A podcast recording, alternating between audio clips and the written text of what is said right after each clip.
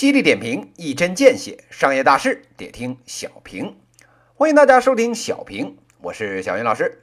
今天呢，跟大家谈一个跟养猪有关的话题。这两天呢，临近过年，忙了一年的这个小伙伴们呢，除了归心似箭的四处学摸火车票以外，这心思啊，有一半呢，就跑到了一家团圆的年夜饭上面。如今这个年夜饭呢，大家伙呢，基本上。早就没有了当年那种一年吃一回肉的那种感恩和期待，更多的呢是为了生活增加那么一点点仪式感，跟久别的亲人朋友们呢一起啊聚一聚。话虽然这么说，但是啊饭呢还是得吃，而且啊还得吃点好的。那什么东西是好的呢？如今的城里人啊，还有啥什么飞禽走兽的没见过呀？其实啊，到头来说白了。在现在这个各个行业开启互害模式的世道上面，能吃上点安全的东西，已经啊算是不错了。这不，这些天呢，一条有关这个食品安全的新闻引起了小云老师的注意。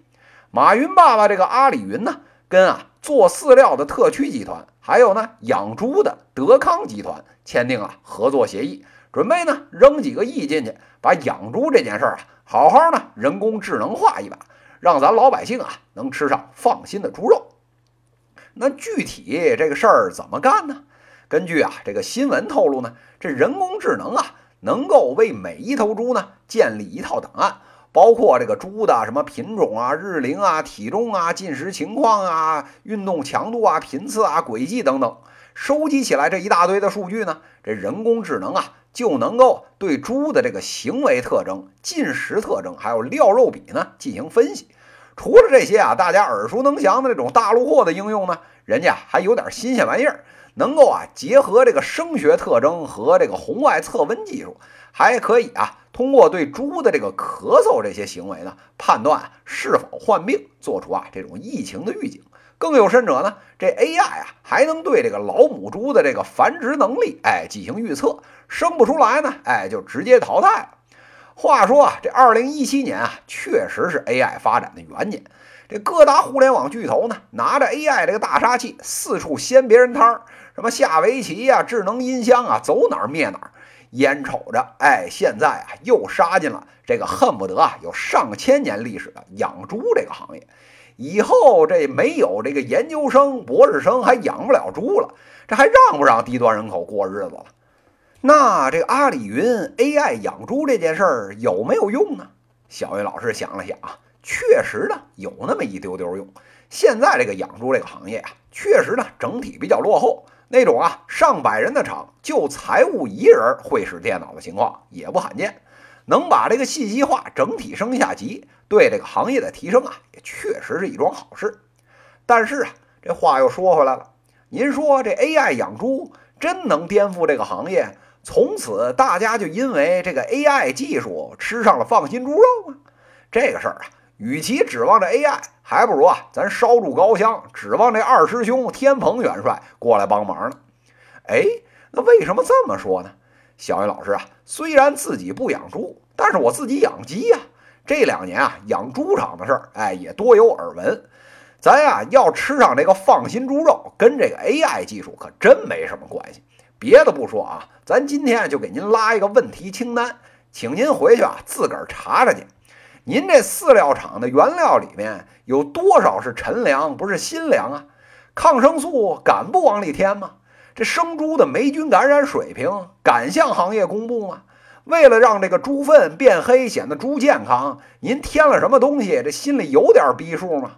啊，想让猪这个傻吃闷睡，红光满面，敢告诉大家用了点什么吗？现场这个猪粪的处理是什么样一个流程啊？这猪病死了，敢告诉大家是怎么处理尸体的吗？这里面为了节省各位听友的时间，小云老师啊就不往下列了。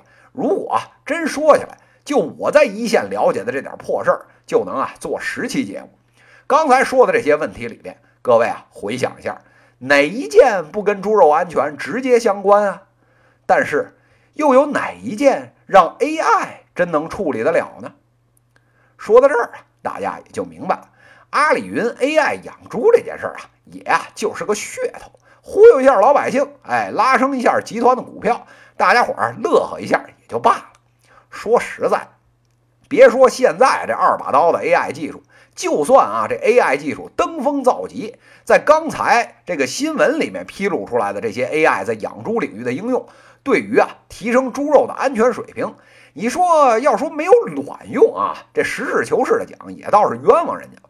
但是啊，要说有大用，那跟啊自个儿抽自个儿没什么两样。这个养殖业啊，现在现代化水平低，那确实是事实。但是这个行业到底痛点在哪里？食品安全到底和什么相关？核心的经济诉求还有矛盾到底在哪儿？您啊，要是真想把这事儿做好，就应该呢踏踏实实的把力气啊用到实处，好好的在基层调研个三年，再回来说话。像现在这样，纯属这个小集团领导向大集团领导的邀功之举。屠龙刀呢，拿来杀猪，大材小用不说，而且啊，还专找这个皮糙肉厚的猪屁股来下刀。您啊，养猪的不觉得丢人，我这个养鸡的都替你臊得慌。有这个时间啊，折腾这种大新闻，不如啊，趁早拎个猪头回家下酒过年去吧。以上呢就是今天资讯的内容，犀利点评，一针见血，商业大事得听小平。各位听友，我们下期再见。